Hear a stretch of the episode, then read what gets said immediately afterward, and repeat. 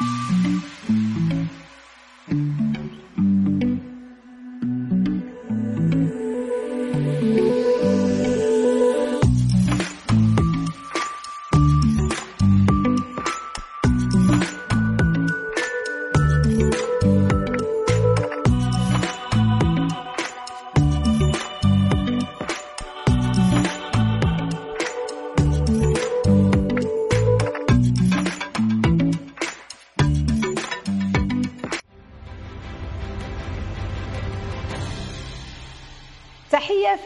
فنية إبداعية لكل مشاهدي لودي جي تيفي ومستمعي لودي جي راديو داخل وخارج أرض الوطن.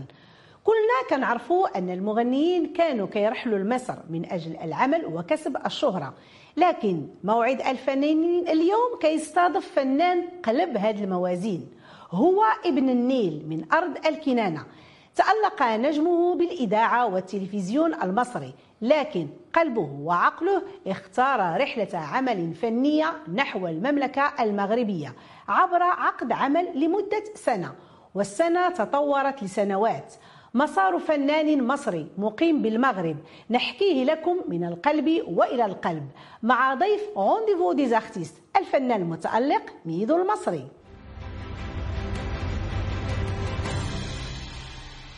ميدو يا ميدو نهار كبير هذا نورتينا اليوم في plateau. rendez-vous des artistes يا ربي يخليك يا لاله نعيمة. أنا اللي فرحان والله بيكي وبالحلقة وبالتطور الجميل وبمخرجنا الحلو وال cast اللي موجود.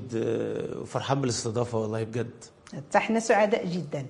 ميدو في برنامج rendez-vous des artistes في الموسم الأول. استقبلنا نجوم ونجوم من المشرق ومن المغرب آه. بحيث استقبلنا من لبنان الفنان المتألق داني نور النجم رياض العمر. وفي الموسم الثاني كنستقبلوا من أرض الكنانة ابن النيل الفنان المتألق ميدو المصري.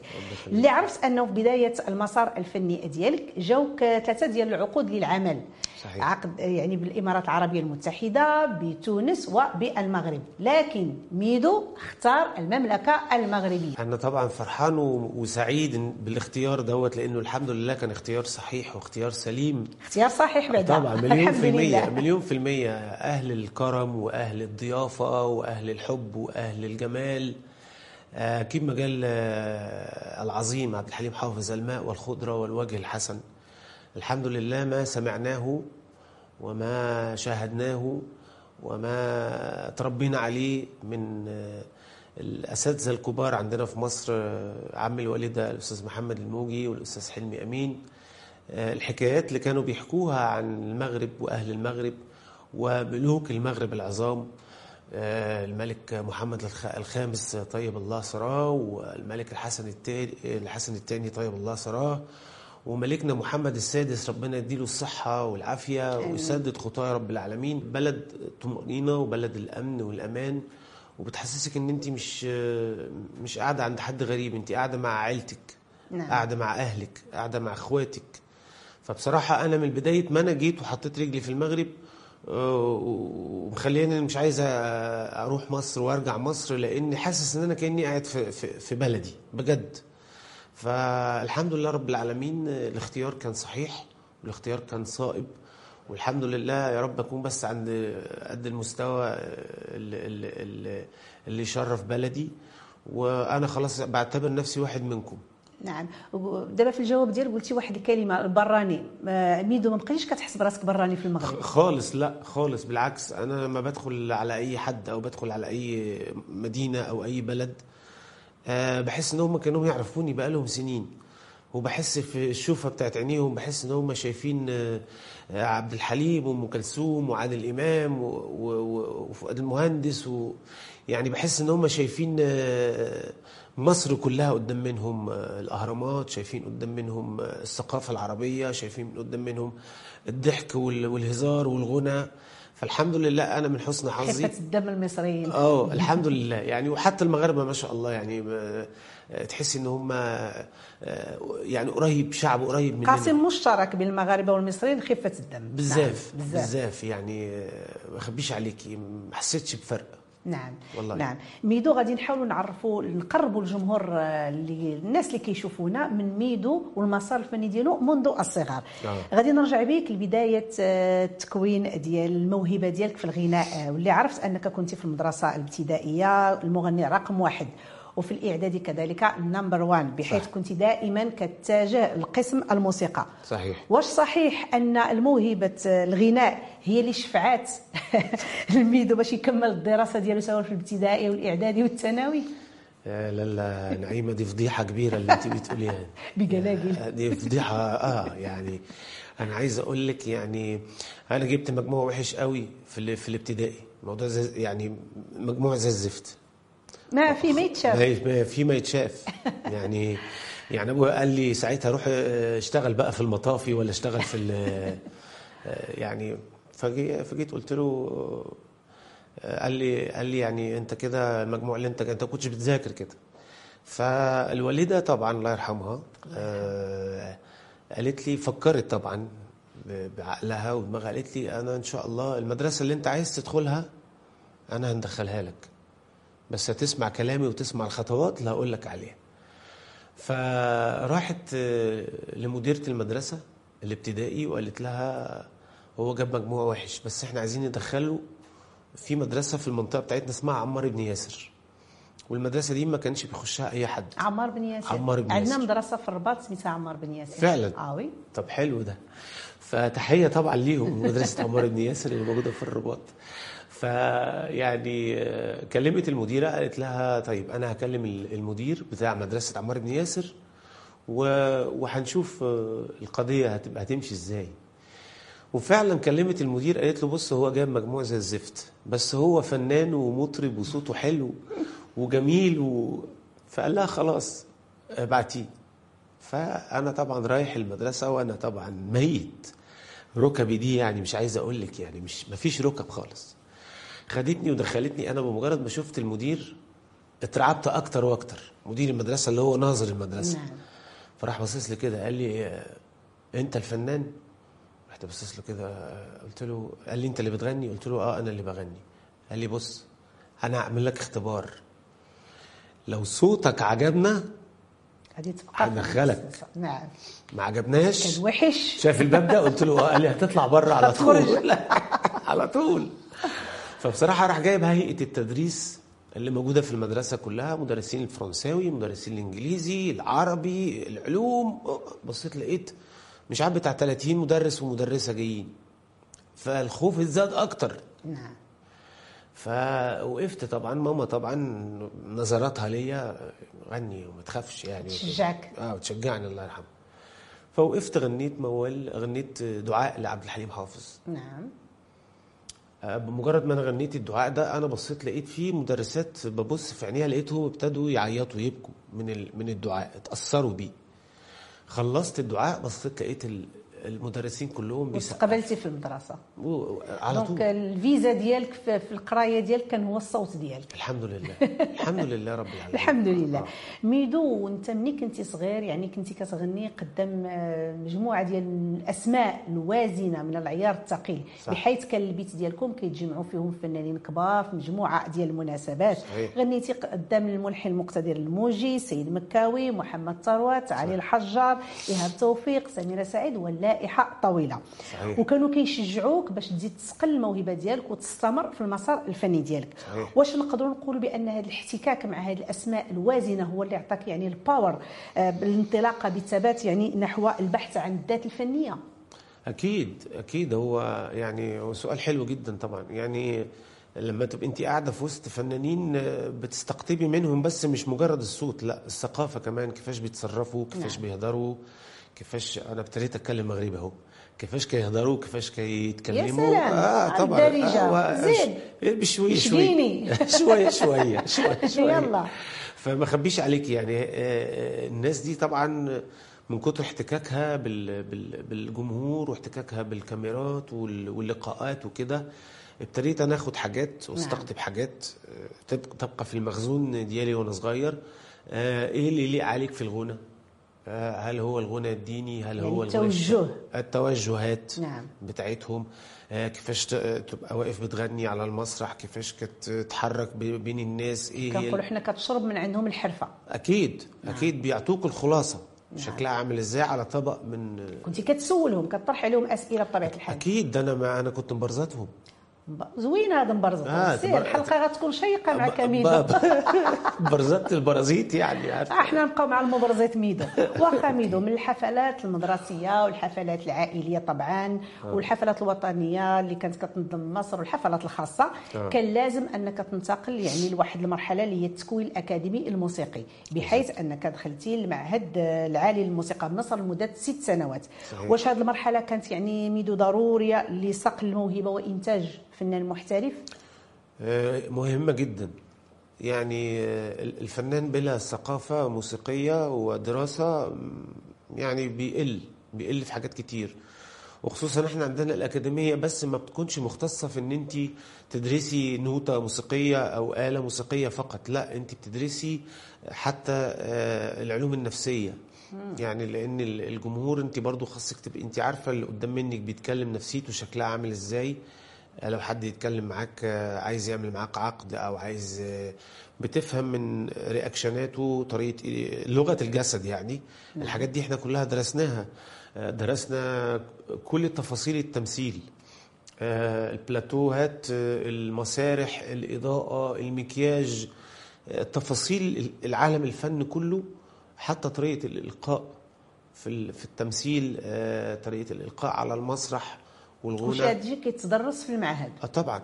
ست سنين شيء انت بتقعدي. تدرسي آه، مش مجرد بس مقامات موسيقية وفقط لا. يعني الحاجات دي خدت وقت كبير كبير نعم. جدا. آه، الثقافة الأوروبية وال- وال- والإنجليزية في الموسيقى درسناها. لأن انت في جانب غربي بتدرسيه جنب الجانب الشرقي. نعم. فالست سنين دول أثقلوني حاجات كتيرة جدا و- و- وزادوني خبرة وزادوني مهم جداً، مهم آه جداً. وما زال الإنسان بيتعلم. معلومه هذا بحر الموسيقى راه الفن وبصفة عامة بحر. بحر يعني كبير. الإنسان دائما كيزيد وكيتعلم. ميدو دابا من الموهبة دزنا شفنا آه، الشق ديال الموهبة الهواية والتكوين الأكاديمي. غادي ندوزو لمرحلة الاحتراف. ومن أجل باش تكون مغني محترف كان لازم المرور من واحد اللجنة أمام لجنة الاستماع بالاذاعه والتلفزيون المصري. المهم ميدو لقى راسو واقف قدام لجنة كتكون من فنانين من العيار. الابداعي الثقيل. آه. الله الله. يعني الله. كان. الملحن المقتدر حلمي بكر الملحن الرائع عمار الشريعي آه. والفنان محمد سلطان. أنا ميدو بغيت غير نعرف كيفاش كان كيفاش كان الإحساس والشعور ديالك وانت واقف قدام هذه اللجنة اللي هي كبيرة بزاف. آه كأنك واحد ميت قدام منك. يعني ميدو ده كان ميت ما كانش صاحي ومركز. لدرجه آه طبعا. يا خبر أبيض. يعني أنت داخلة تغني قدام أساتذة وقفوا قدام منهم آه، العمالقة الكبار. نعم. غنوا قدام منهم وأي غلطة صغيرة في الغنى هيقول لك لا أنت ما ما تصلحش. رغم إن- برا. آه طبعا. رغم إن أنت دارس مزيكا. ولو لأن خصو يشوفوا التصوت يشوفوا كل شيء. شوفوا شوفوا باحث كاريزما، كل شيء. آه يعني بي- بيفلوك. إحنا عندنا في مصر عاوده دي بيفلوك. بيفلوك آه. تيفليوك تا. يعني من اول من أول آه، وجه وجهك وشعرك نعم. و وقوامك و... تيشوفوا مشروع فنان آه. واش طلق ولا ما طلقش أكيد ولبسك نعم. و... وطريقة كلامك وحوارك والحاجات دي كلها. عشان يصدقوا عليك يقولوا إن أنت فنان ولا مش فنان. مش مجرد بس إن أنت بتغني وصوتك حلو لا. مجموعة ديال المقومات كتجمع. أكيد. ونجحتي يا ميدو الحمد لله هو يمكن اللي عقب عليا كان ساعتها الأستاذ حلمي بكر. لأن الأستاذ حلمي بكر ما بيعديش. أنتوا بتشوفوه طبعا في البرامج نعم، بيعمل نعم، إيه يعني؟ نعم. آه يعني هو كصوت قال لي أنت صوتك حلو وبتلعب في حتة معينة ما تقدرش تخرج براها. يعني في في في, لجام يعني. آه قال لي حاول تصلح وانت بتتكلم حاول تصلح السين والشين. خاصهم يخرجوا يعني مخارج الحروف مخارج الحروف. تكون جيدة ومسموعة مزيان. وهذه نقطة جد مهمة للفنان. جدا. جد مهمة. جداً، آه. لأن كتلقى فنان بعض المرات هو كيغني مي مخارج الحروف ما كتكونش واضحة بحيث كيغني ما كتسمعش واش هذه الشين السين الصاد الضاد ولا الضاد ويا سلام. بقى لو ره وبقى عنده واحد عنده. الره يعني. بقينا تما فآه واخا ميدو اذا من مرحلة هي مرحلة الاستماع دزناها وداز منها ميدو بالتلفزيون حالة المصري. الخوف هذه آه. إلى. مرحلة الغناء بالإذاعة وكان تبناك في الأول الملحن حلمي أمين. آه، كنظن. عطاك شي أغاني يا ميدو بابا حلمي الله يرحمه الله يرحمه. آه، إحنا كنا بنروح عنده يوم الجمعة.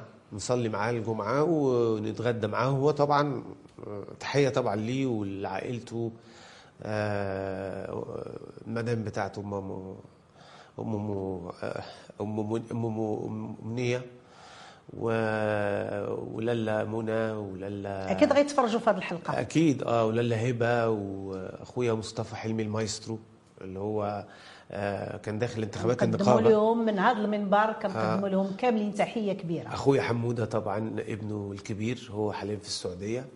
فكنت كنت دايما أروح عندهم يوم الجمعة أصلي معاه الجمعة واقعد أتغدى معاه ويقول لي بقى يلا سمعني هتسمعنا إيه؟ آه، ممكن ياخدني يوديني عند الأستاذ الموجي أو ممكن نكون قاعدين أو يعني في كل جمعة إحنا بنروح في نعم. عندنا حتة يعني بنروح ف يعني هو اقتنع بصوتي آه، من ناحية انه انه إنه يقدم لي أغاني دينية في الأول لأن الإذاعة عندنا آه، في مصر بتهتم بال, بال وخصوصا لما يكونوا ملحنين كبار بإن هم بي بي بي بي- بيشتغلوا في الجوانب الدينية في الإذاعة على على أساس إن الناس الصبح لما بتحب تسمع في الإذاعة بتسمع قرآن وبعد كده بتسمع كيف تواشيح فتحوا بها الإرسال؟ نقدر نقولوا كيف فتحوا بها الإرسال. افتتحوا بيه الإرسال نعم، بالنسبة نعم. كده للإذاعة آه. فهو طبعا كان عامل حاجات دينية ليا أغاني دينية وعمل ليا برضو أغاني عاطفية. وكان المفروض الاستاذ محمد الموجي برضو هي... هنعمل شغل سوا مع بعض. نعم. ولكن جه في فترة كده بقى كان تعب يعني نعم. الله يرحمه يعني الحمد لله آه. أكيد آه، آه، دونك من بعد الاسم ديال ميدو ولا منتشر ولا معروف في الساحة الفنية ولا عليك طلب تظاهرات يعني كبيرة داخل مصر وميدو جمع فليسات وقررتي أنك دير أول عمل يعني ديالك في 2001 آه. وصدرتي أول عمل احترافي ديالك ودرتي واحد الحفل كبير اللي حضروا له مجموعة ديال النجوم الفنية صحيح. واش نقدروا نقولوا بأن هذا العمل هذا هو كان الانطلاقه للشهره الواسعة ديال ميدو آه هو كان آه، يعني أنا جيت سافرت آه، بعد بعد النجاح في في الإذاعة جات لي فرصة إن أنا أسافر على بره في أوروبا يعني نعم. من خلال مركب بتطلع بتسافر بتروح سوريا ولبنان وقبرص وتركيا واليونان. وقدرت إن أنا أجمع فلوس. ورحت الملحن الكبير حسن دنيا اللي هو طبعا برضه بقدم له التحية من خلال البرنامج. والمنتج أستاذ ياسر حسنين آه، كتب كلام آه، لحن آه، لحنه أستاذ حسن دنيا. ووزعه الاستاذ محمد مصطفى الموزع الكبير. والوتريات كانت للأستاذ يحيى الموجي وقلت أجرب حظي في في ال- في السوق الغنائي يعني في مصر وعملت أغنية ومين بعدك. والأغنية الحمد لله يعني انتشرت. في 2001 كانت نعم. كانت عاملة شغل حلو. نعم. آه، طبعا أكيد آه، كيف عرفنا بأن هذه الأغنية انتشرت ولا الاسم ديال ميدو غادي وكيزيد كيلمع والصيت ديالك غادي وكيزيد آه. لدرجة أن تعرضوا عليك مجموعة ديال الاعمال وبرامج صحيح. وعرض لتصوير الأغنية. لكن ميدو في هذه الفترة هذه بالذات كتوقف على الغناء وعلى السهرات وكل شيء. صحيح. بعد ما بدا الاسم ديالك غادي وكيبان. علاش ميدو كان هذا التوقف في 2001 هقول لك إيه هي طبعا كانت بالنسبة لي صدمة كبيرة طبعا آه، ان ان أحس إن ظهري وسندي آه، إنه يطيح قدام مني ويتعب. الله يرحمها الوالدة طبعا. الله يرحمه. آه، خلتني طبعا إن أنا لازم أشوف أكشف عليها أشوف إيه اللي موجود عندها يعني وكده. كشفنا عليها. لقينا طبعا عندها ال- الكونسير واصل للمرحله الثالثه آه. في في الكبد. فطبعا آه، آه، وكان لازم بقى إن أنا أبقى إحداها يعني. أتفرغ, نعم. أتفرغ ليها. نعم. آه، ابتدى المنتج يكلمني يقول لي تعالى عشان نصور. آه، وانت كترفض هو أنا طبعا رفضت. له قال لي الأغنية مسمعة جامد جدا. قلت له لا ما أنا خلاص كده هبعد عن الغنى مش هغني تاني خلاص. نعم. لأن طبعا أنت شايفة قدام منك آه، عينيكي. يعني عينيكي قدام منك آه، هتنتهي. ف قيت إحداها سنة كاملة. الدكتور خيرني قال لي يعني آه، المكان اللي هي هتروح فيه دوت المستشفى هتكون لحد ما يعني غالية شوية. قلت له مش مشكلة أنا ما عنديش مشكلة من الناحية المادية. المهم إن أنا أشوفها قدام مني ما تحسش بألم. ما احسهاش إنها بتتوجع قدام مني ما احسهاش إن هي تعبانة. أنا عايز أشوفها آه لحد آخر لحظة ما بتقولش آه. ما عنديش مشكلة في الفلوس. فالمهم خدتها في مستشفى المستشفيات الكبيرة في مصر. ويمكن المستشفى دي كان فيها برضو الله يرحمه أحمد زكي عم ابن عم الوالد عندي. كان هو فوق في المستشفى فوق والوالدة عندي تحت. نعم. ففضلت قاعد بقى ملازمها. لأن طبعا إخواتي البنات كانوا منهم بقى اللي مسافر على بره فأنا اللي بقيت جالس معاها نعم. مقابلها.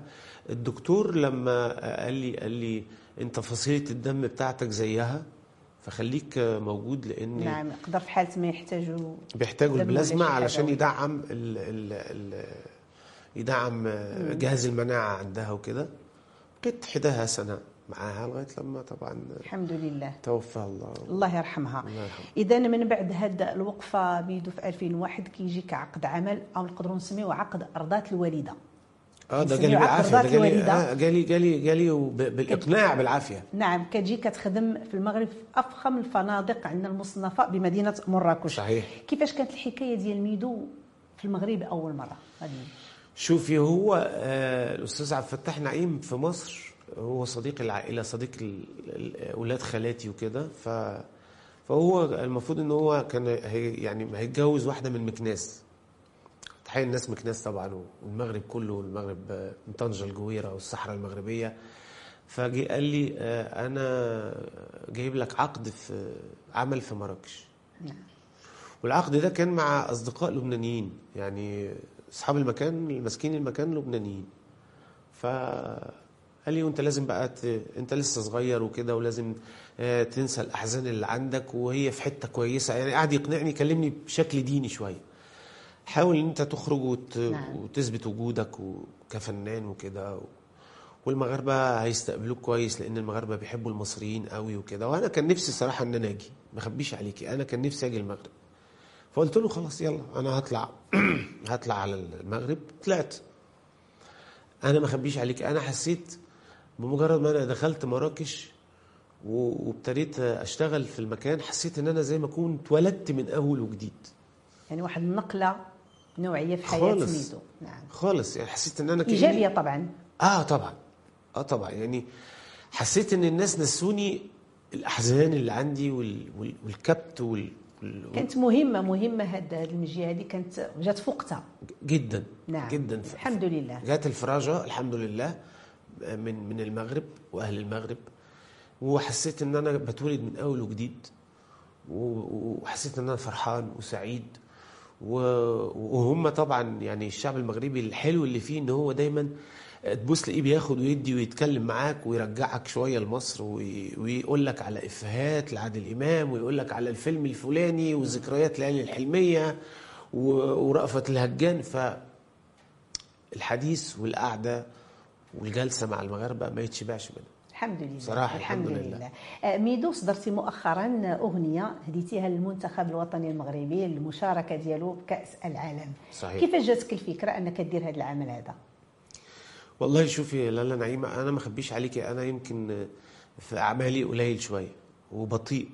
ويمكن صحابي دايما بيقولوا لي أنت ال social media عندك آه، والقناة عندك آه، خاصها تت- تحرك تتحرك. آه يعني هي بقت لغة العصر دلوقتي حاليا يعني. فأنا تحركاتي دايما بحب إنها تكون فيها ثقة شوية. فأنا عندي صديقي عزيز بالعروج اللي بقدم له تحية من خلال البرنامج هو جوكير في فرنسا. يعني بيعمل كل حاجة. يعني يغني ويلعب درامز ويلعب طبلة ويلعب عود ويلعب يعني ما شاء الله عليه موهبة كبيرة قوي وفي نفس الوقت علاقتي بيه قوية جدا. فجيت قلت له أخويا عزيز أنا عايز أعمل أغنية للمنتخب المغربي. المنتخب يستحق إن إحنا نغني له ونشجعه. وأنا كواحد عايش معاكم بقالي 16 سنة دلوقتي آه، عايز أغني حاجة أشجع بيها المنتخب وكده. فكلم لي آه، صديق الشاعر الكبير اللي برضه بقدم له تحية الأستاذ عادل بن ناصر في بلجيكا. وصراحة الراجل آه، متطوعا آه، كتب كلام حلو. وعطيناه طبعا لصديقنا الملحن برضو اللي بقدم له تحية صلاح أبو مسمار في مدينة تفراوت. شوفي التوليفة جت إزاي. وصلاح راح مرشح لي آه، الموزع الجميل الاستاذ الحسين العياطي. آه، ومن حسن حظي برضو إنه اتسجل في استوديو فاس عند أخونا توفيق العروسي.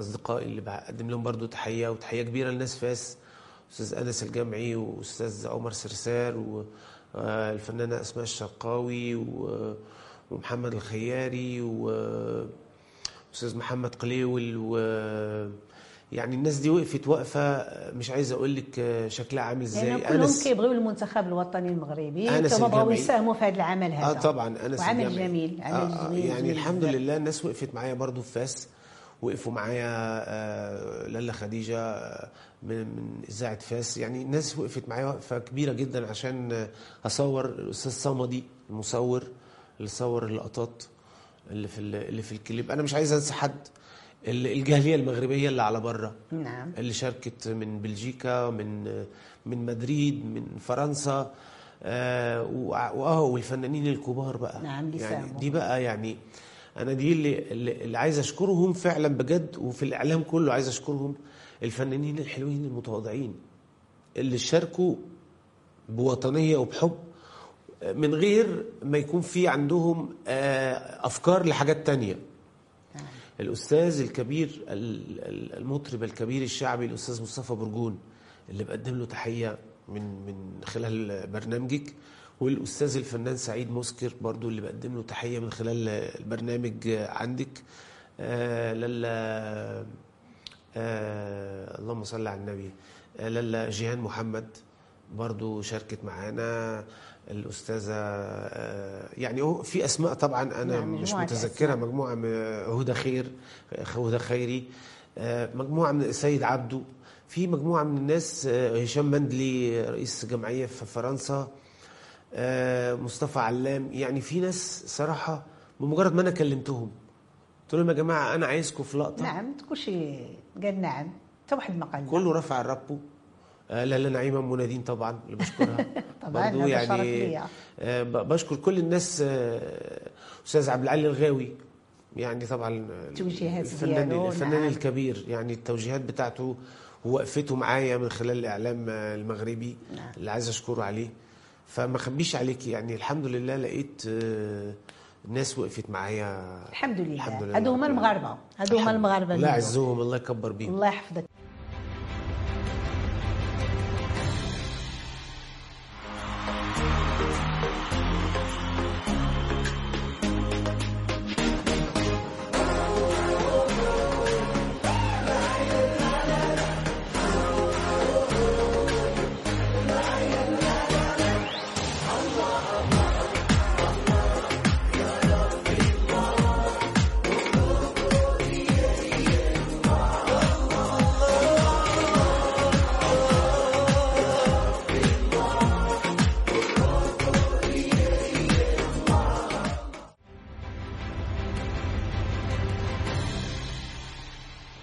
والله العظيم الحوار معك شيق جدا ما سخيناش بيك ولكن الوقت ما كيسمحش. بغينا قبل ما نساليو البرنامج بغينا كلمة للجمهور ديالك الكاميرا قدامك. تفضل. عايز أقول آه، للشعب المغربي أنا مدين لكم بكل حب وبكل آه، ال- العطاء. ومدين لملكنا الغالي محمد السادس. الله ينصره والأسرة العلوية مولاي الحسن مولاي رشيد. وعايز أشكركم وعايز أشكر الملك إن هو فتح لنا البيت الكبير والأرض الكبيرة والحضن الكبير والجناح الكبير اللي بيحافظ على كل واحد آه، جاي عايز يعيش في المغرب وعايز يزور المغرب وعايز يندمج مع الشعب المغربي اللي هو فعلا يستحق كل احترام وكل حب وكل تقدير. الله يعز المغاربة والله ينصر سيدنا والله يوفقكم جميعا وي- ويكرمكم جميعا وكل واحد عنده حلم إن شاء الله يحققه. والله ينصر سيدنا. مشاهدي لودي جي تيفي ومستمعي لودي جي راديو كنشكركم مرة أخرى على حسن المتابعة. تحية كبيرة للطاقم الفني والتقني للبرنامج نعيمة أم نادي كتقول لكم تبارك الله عليكم.